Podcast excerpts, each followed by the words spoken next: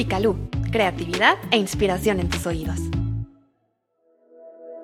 Hoy en Vicalú, existencialismo y cuál es el sentido de la vida. Un podcast escrito y narrado por Franz de Paula. Hola, soy Franz de Paula. Hoy vamos a platicar sobre uno de los temas que más han inquietado a la mente humana desde su origen. ¿Por qué estamos aquí? El existencialismo se pregunta por qué el ser humano está en el mundo. Sus exponentes han manifestado distintas ideas para intentar responder esta incógnita, y a partir de ellas han construido una filosofía humanista, que por su propia naturaleza intenta alejarse de toda sistematización del pensamiento. El existencialismo le ayuda al ser humano a encontrar recursos para poder sostenerse por sí mismo en su propia identidad intelectual y práctica, tanto como persona individual como ente social, en armonía con sus circunstancias históricas y culturales. El tema de la existencia ha sido visto de muy diferentes formas a lo largo de la historia, aunque es posible mencionar dos posturas principales, el existencialismo religioso y el ateo. El religioso es el que va en contra del pensamiento lógico, Postula que la causa por la que el ser humano está en el mundo es Dios o algún ser divino, y de esa misma forma explica las distintas circunstancias y eventos de la vida. El existencialismo ateo, en cambio, es el que busca explicar a través de la razón que el humano no es un ser creado por una deidad, sino que, como el resto de los seres, fue arrojado al mundo, lo cual lo obliga a enfrentarse a los enormes y distintos desafíos que implica estar vivo. De acuerdo con esta postura, cada acción y cada reacción influyen en la forma de vida del individuo y en los cambios sociales que constituyen la historia. En este sentido, las cosas buenas o malas que vivimos no son un designio divino, sino cuestiones circunstanciales, en donde A poco tenemos que ver o B son repercusión directa o indirecta de nuestras propias acciones como personas o como sociedad.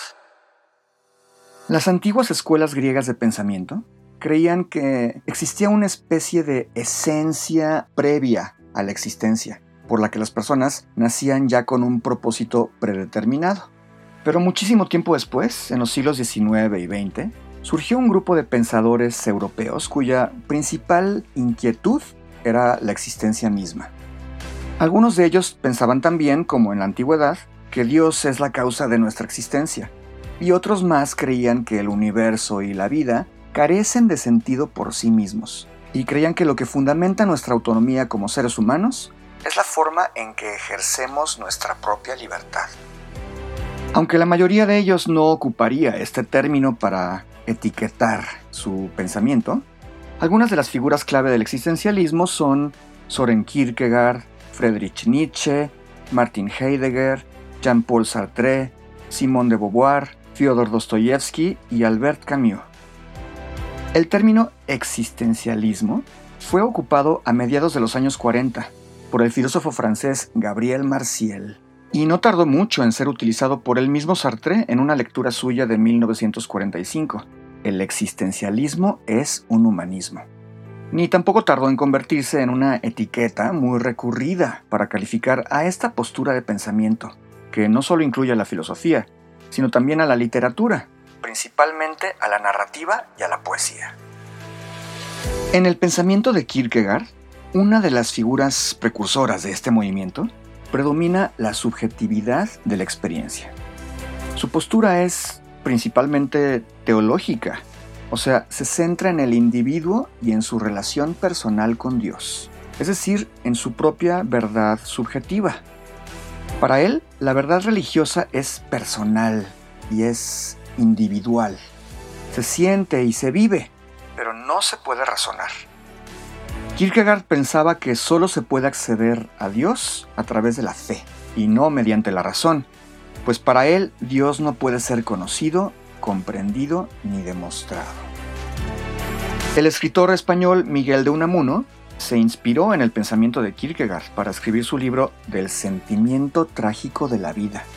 en donde describe la titánica batalla del ser humano contra la nada. Y aquí coincide con Kierkegaard en que la verdad solo existe en el pensamiento subjetivo.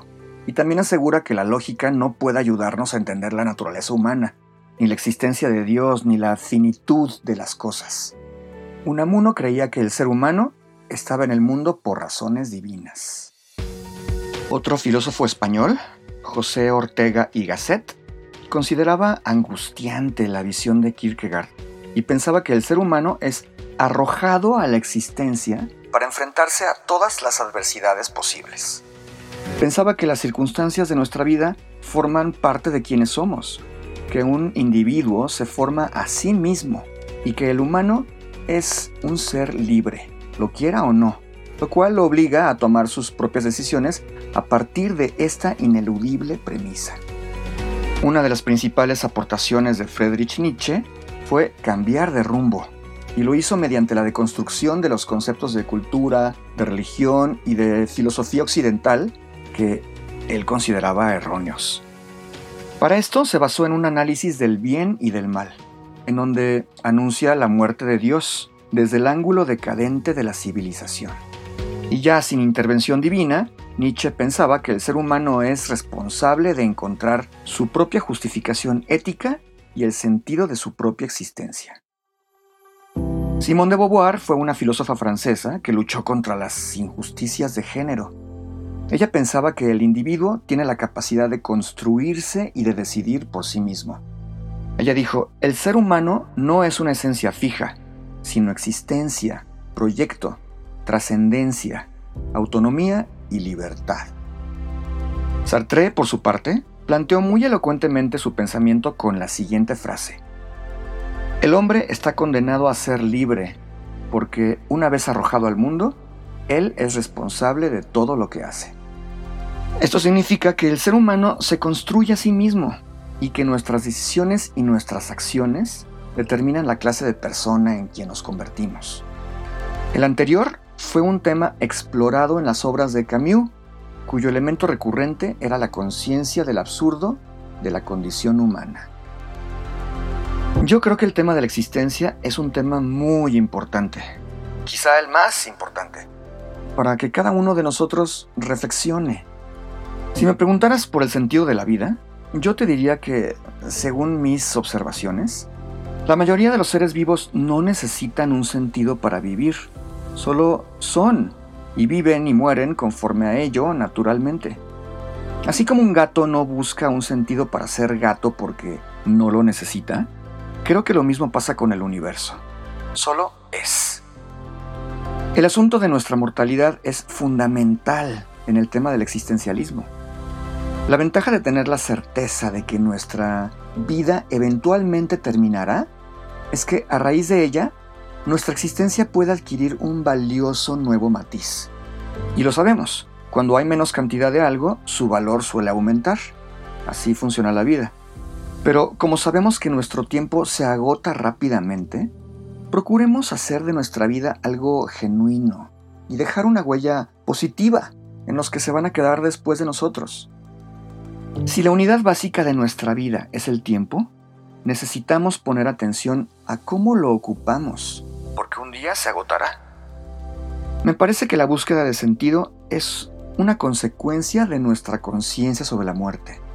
Se trata de una exploración personal, compuesta de fragmentos de muchísimas cosas, como visiones, opiniones, lecturas, reflexiones, criterios y hasta de la ruptura de ideas preestablecidas. Si sientes en lo más profundo de tu ser algo que deseas manifestar de alguna forma y crees que hacerlo puede ayudarte a entender mejor quién eres y tu forma de coexistir en la sociedad, entonces quizá ya hayas encontrado tu propio sentido. Afuera de nosotros solo podemos encontrar más pistas para nuevas preguntas. Las respuestas las llevamos dentro. Si un día concluyes que estas cosas arbitrarias, preestablecidas en tu propia formación, no hablan realmente de ti, eres libre de seguir tu propio código personal. Creo que el sentido se encuentra cuando uno es genuino consigo mismo y con el mundo.